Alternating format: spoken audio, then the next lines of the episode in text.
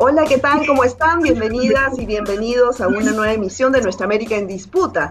Les saluda Verónica Insausti y este programa es transmitido en vivo por la señal de Telesur y Nuestra América TV en simultáneo.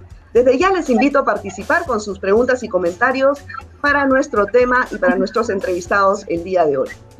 Abordaremos, bueno, esta, esta pandemia, esta crisis sistémica eh, ha eh, llevado a muchos países en el mundo y en nuestra región a plantear reformas tributarias, pero no necesariamente de beneficio para las grandes mayorías. Por ejemplo, en Colombia ayer se dio un paro a nivel nacional porque justamente la clase está rechazando esta mm, reforma tributaria que planea el gobierno de Iván Duque. Por otro lado, en Chile, por ejemplo, hemos visto que eh, hace unos días eh, la Cámara de Diputados aprobó eh, un impuesto a los mil millonarios, eh, al patrimonio de las personas, de los chilenos que, residan en, su país y que el patrimonio ascienda más de 22 millones de dólares. Ahora, esto pues este, se, ha aprobado en la Cámara de Diputados, pero falta todavía que eh, se vea en la Cámara de Senadores. Vamos a ver si se concreta, ¿no? Pero bueno, para conversar sobre ambos temas y lo que implica una reforma tributaria en nuestra región, estamos justamente con dos invitados, con el economista eh, eh, Mario Valencia desde Colombia. Muchas gracias Mario por acompañarnos. Gracias Verónica, es un gusto estar aquí contigo y con Esteban. Bueno, y también Esteban Silva, él es activista y eh, presidente de la Fundación Constituyente 21 de Chile. Muchas gracias Esteban por estar aquí. ¿Cómo estás Verónica? ¿Cómo estás Mario? Muy bien. Bueno, Mario, empezamos contigo. Ayer eh, hubo un paro en todo Colombia justamente porque la gente está rechazando este intento de reforma tributaria del gobierno de Iván Duque. ¿Qué implica esta reforma? Eh, ¿Qué, es lo que se quiere imponer en Colombia?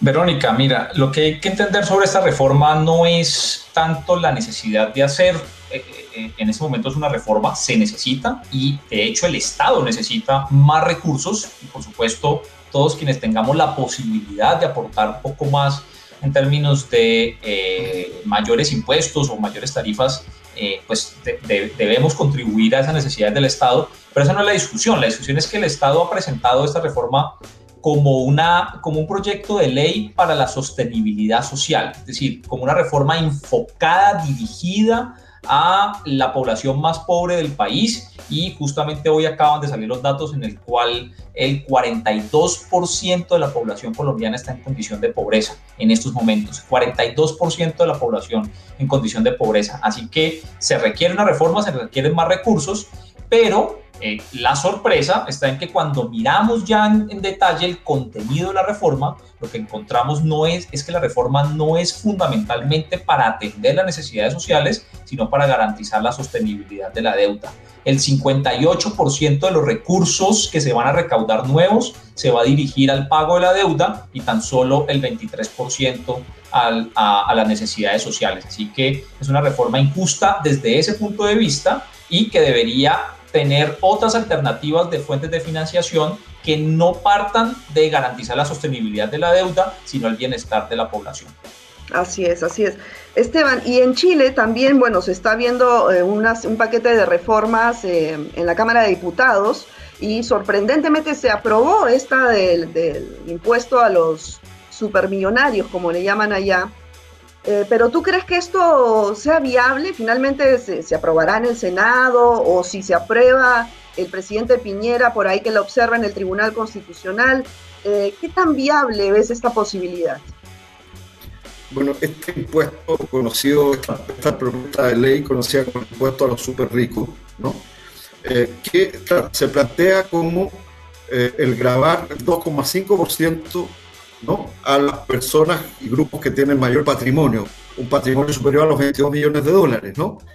Eh, que busca recaudar alrededor de 5.500 millones de dólares, ¿no? aproximadamente, y sería sobre alrededor de 1.410 eh, personas o grupos, más bien personas de patrimonio, ¿no? los que tendrían que pagar el impuesto. Ahora, está pensado para eh, por una sola vez, ¿no? respecto del tema eh, del COVID-19 para ir en ayuda, sobre todo de las familias eh, y de los sectores que han sido más golpeados por el COVID-19. En ese contexto eh, es que ha podido avanzar, eh, porque detrás de esto ciertamente está la discusión más de fondo, y es la posibilidad de una reforma tributaria, ¿no? que implique impuestos progresivos, que implique más recaudación y que implique eliminar exenciones y privilegios en, en una serie de sectores de la economía. Eh, ciertamente eh, Piñera ha dicho, ¿no?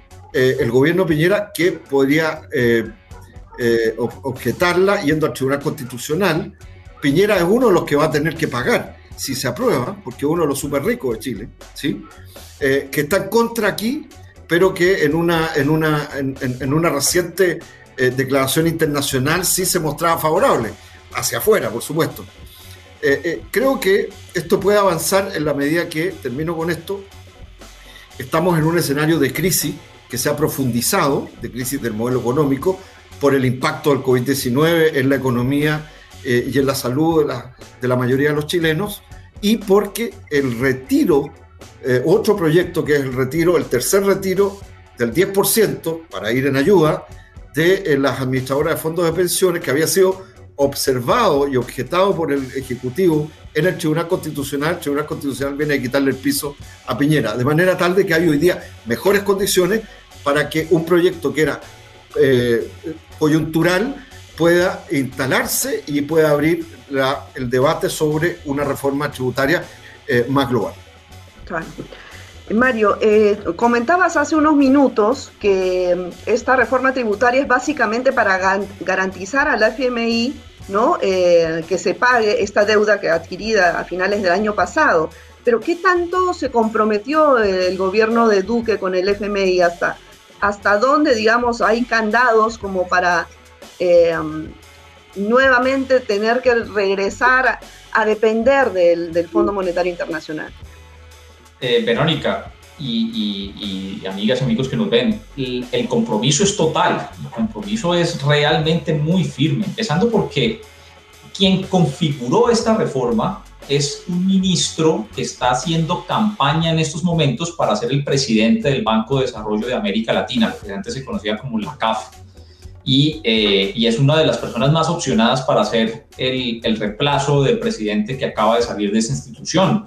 Así que pues este ministro no va a llevarle la contraria a los organismos multilaterales, no va a ir en contra de las exigencias y posiciones que se han hecho. Y justamente tú lo comentabas, Verónica, en diciembre tuvimos un desembolso de 5.400 millones de dólares a través de una línea de crédito del Fondo Monetario Internacional y dos meses después, tan solo dos meses después, viene el Fondo Monetario Internacional y dentro de las recomendaciones que hace está justamente la reforma que se está eh, discutiendo en estos momentos. Una reforma que incluye un aumento de la, del, IVA, un aumento de, impuestos indirectos a través del IVA, que van a pagar fundamentalmente lo que se conoce en Colombia como la clase media, y un, un incremento de la renta de las personas naturales, mientras, como lo decía Esteban, no se resuelvan problemas estructurales, no se resuelven problemas de fondo como las altas exenciones que tienen las grandes corporaciones en Colombia, eh, la fuga de capitales hacia paraísos fiscales, la altísima evasión que hay por la ausencia de mecanismos de control de la administración tributaria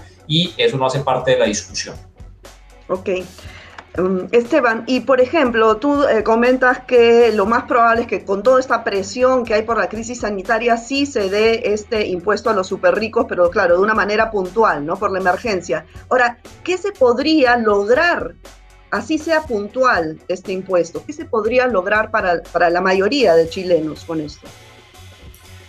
Bueno, es, que eso va, son dos cosas, ¿no? Uno es la discusión respecto de este proyecto de impuesto a los super ricos, que fue aprobado, como tú bien señalabas, Verónica, en la Cámara de Diputados, en general, en la Comisión eh, de Constitución, ¿no? que tiene base constitucional y tiene indicaciones adicionales, ojo, por ejemplo, ¿no? Eh, la rebaja del impuesto al valor agregado de un 10% eh, del IVA ¿no? a artículos y productos esenciales, por ejemplo. Entonces, eso también abre otra discusión, ¿no? que es un tema también, tiene que ver con el precio de los alimentos, tiene que ver con las mayorías que pagan ese IVA ¿no? en el país. El segundo eh, lugar también está la discusión, que es el marco global que ha estado Chile, ¿no? de la renta básica, la necesidad de una renta básica universal para hacer frente a esta crisis, eh, sin condicionantes como los que los paquetes que ha establecido los bonos el Ejecutivo, el gobierno de Piñera, ¿no? bajo la metodología de una política de focalización que dejan a cientos, si no millones, ¿no? de personas y particularmente del mundo trabajador fuera de estos beneficios. Entonces, acá hay una discusión que, por un lado, permite avanzar por la urgencia, ¿no? Eh, el tema, pero además está puesto, porque Chile vive un escenario de crisis institucional que se ha agudizado en este periodo de COVID-19, que venía de antes, ¿no? Y que nos tiene incluso una discusión constitucional, de una nueva constitución y constituyente.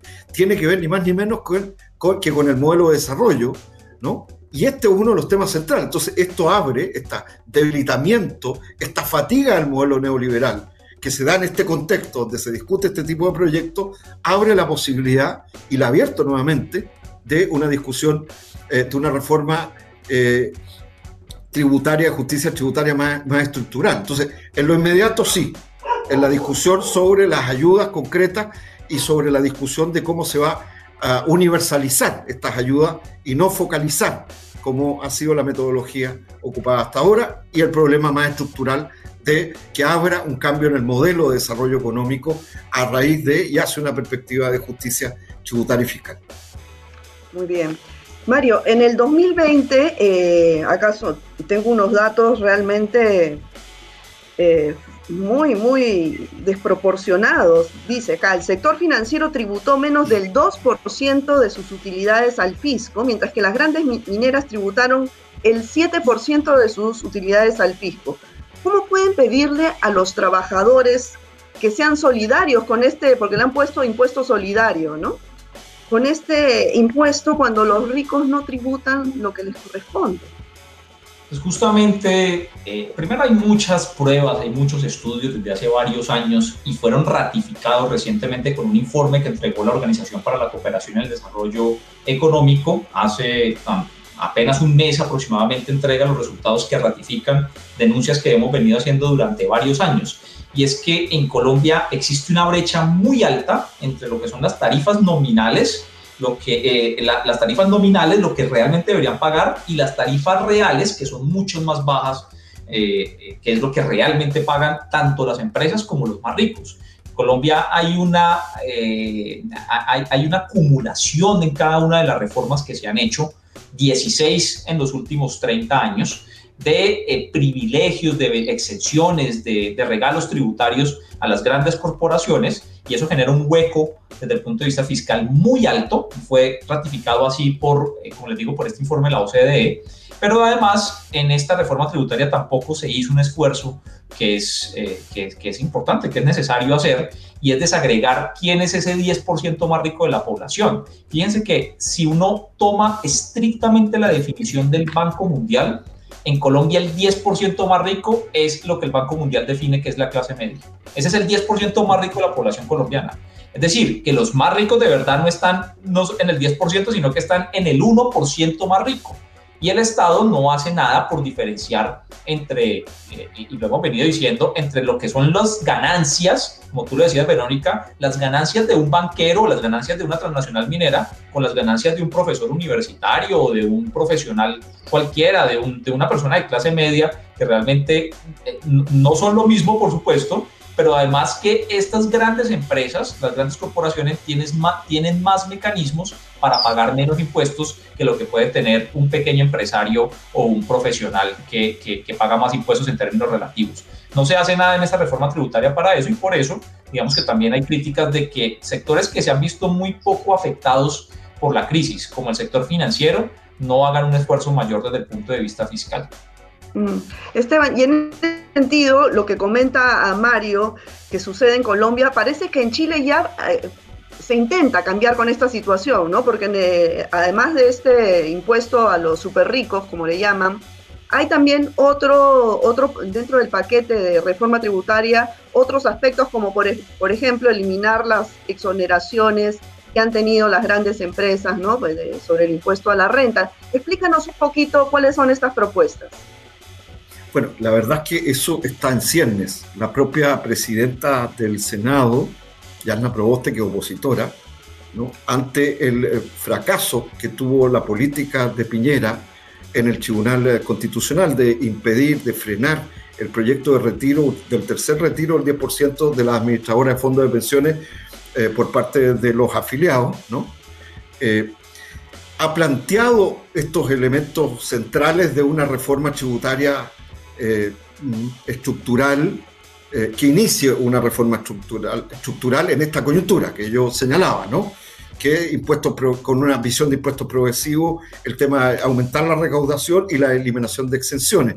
Eh, yo creo que esto es un tema que no es menor. Ahora, está puesto en lo inmediato en un, con un gobierno moribundo. ¿ah? Estamos hablando acá del gobierno de Piñera, que es un gobierno que está no solo en caída libre de su adhesión hace mucho rato, en crisis completa, sin agenda, ¿no?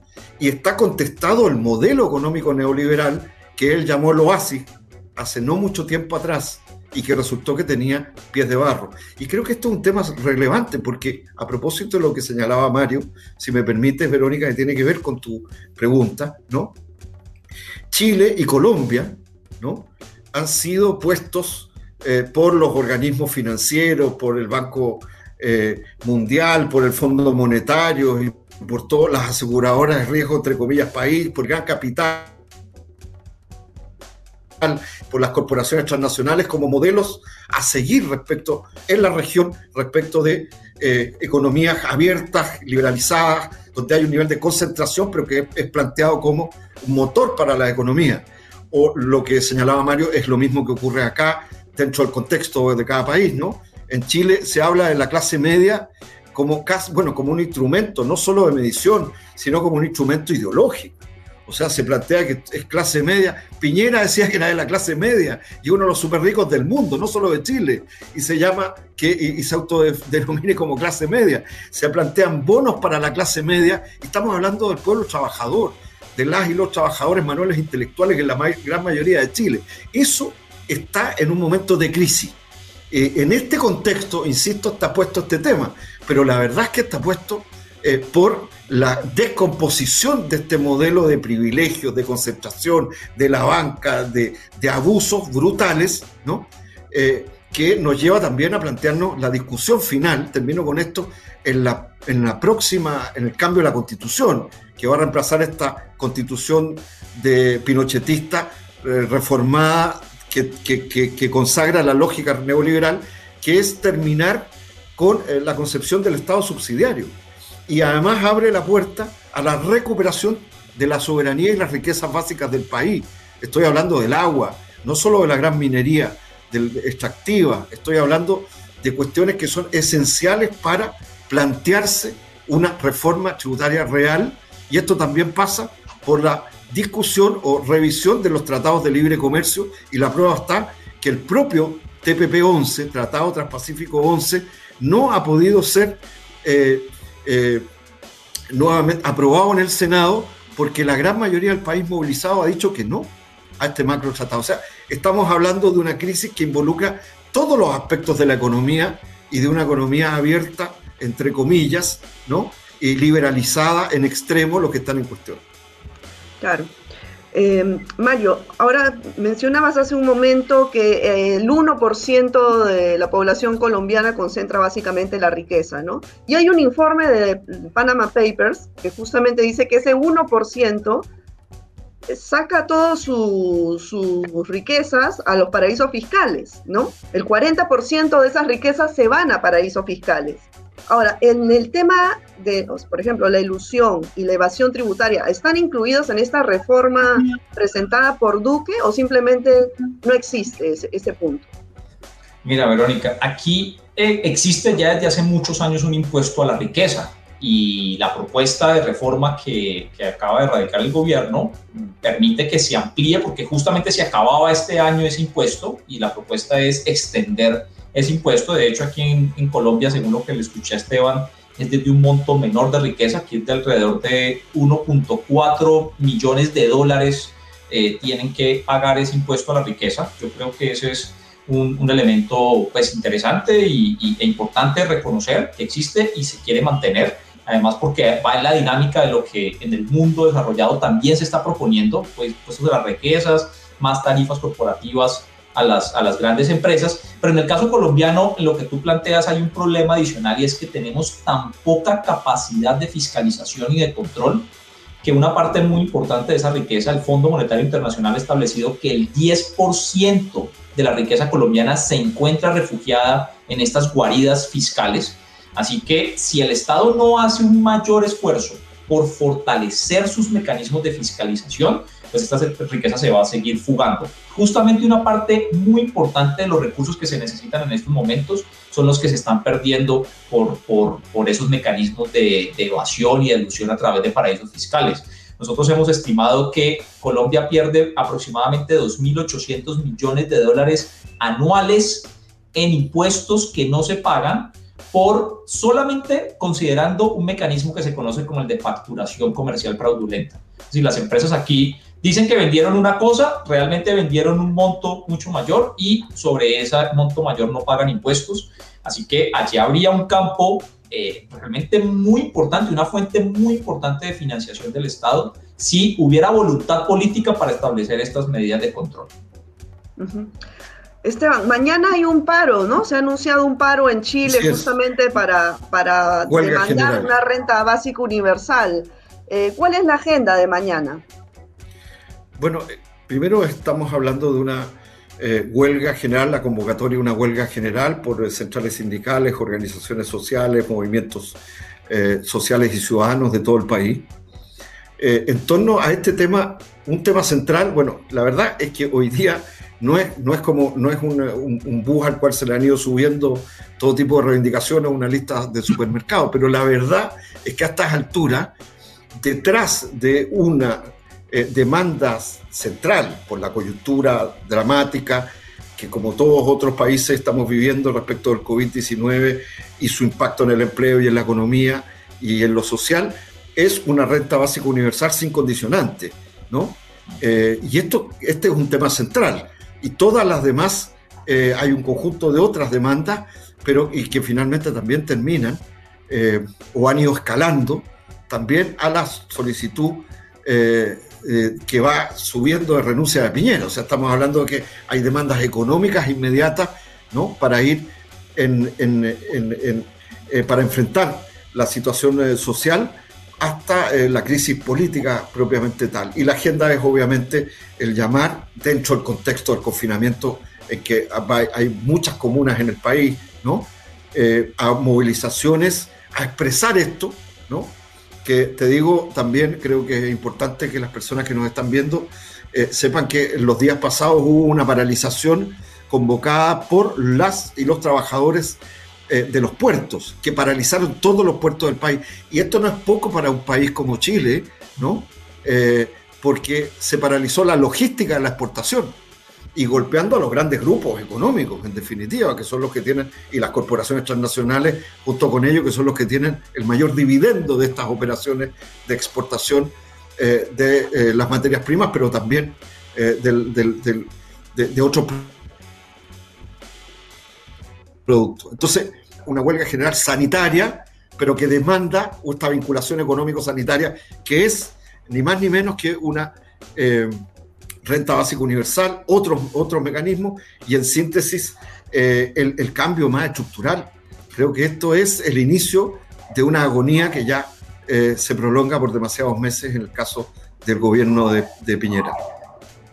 No, definitivamente, y no solamente en Chile, sino en, todos los países de la región y en, el mundo, ¿no? Hemos visto a Joe Biden hace unos días que anunció que se va a implementar un impuesto a, lo, más rico justamente para financiar los programas sociales, y esa es la tendencia a nivel mundial. Entonces, eh, en el caso, por ejemplo, Mario de, Colombia, esta opción con un, con un paro el día de ayer contundente, eh, ¿tú crees que no, no retrocedan en esta intención de, esta reforma tributaria desproporcionada? ¿O crees que el gobierno no le puede hacer frente a la burguesía colombiana como, como se ha estilado en las últimas décadas y bueno, desde siempre, ¿no? Verónica, yo no creo que el gobierno tenga una opción diferente al de reconsiderar esta reforma, en una muy buena medida porque incluso su partido de gobierno está en contra de ella. Entonces, eh, ni, ni, siquiera el partido de gobierno apoya la reforma que se presentó, así que seguramente lo que va a salir eh, del Congreso es, es completamente diferente a lo que el gobierno ha, ha, propuesto inicialmente. Yo quisiera aprovechar la pregunta que tú haces justamente para, para eh, precisar que hay otras fuentes alternativas también de, financiación que se han venido exponiendo también en el caso colombiano. Es que el, el, mundo está pidiendo y, la sociedad civil eh, reunida, que hace parte de la sociedad civil de los países del, del G20, eh, tuvieron una manifestación muy importante en mostrar que los alivios de la deuda, del servicio de la deuda, no solamente deben ser para los países más pobres, sino para los de ingreso medio. Los países de ingreso medio del mundo van a poner 72 millones de pobres adicionales como resultado de la crisis actual. Así que es necesaria una reestructuración profunda del servicio de la deuda de los países de ingreso medio para liberar recursos al gasto de atención sanitaria, a las vacunas que se necesitan.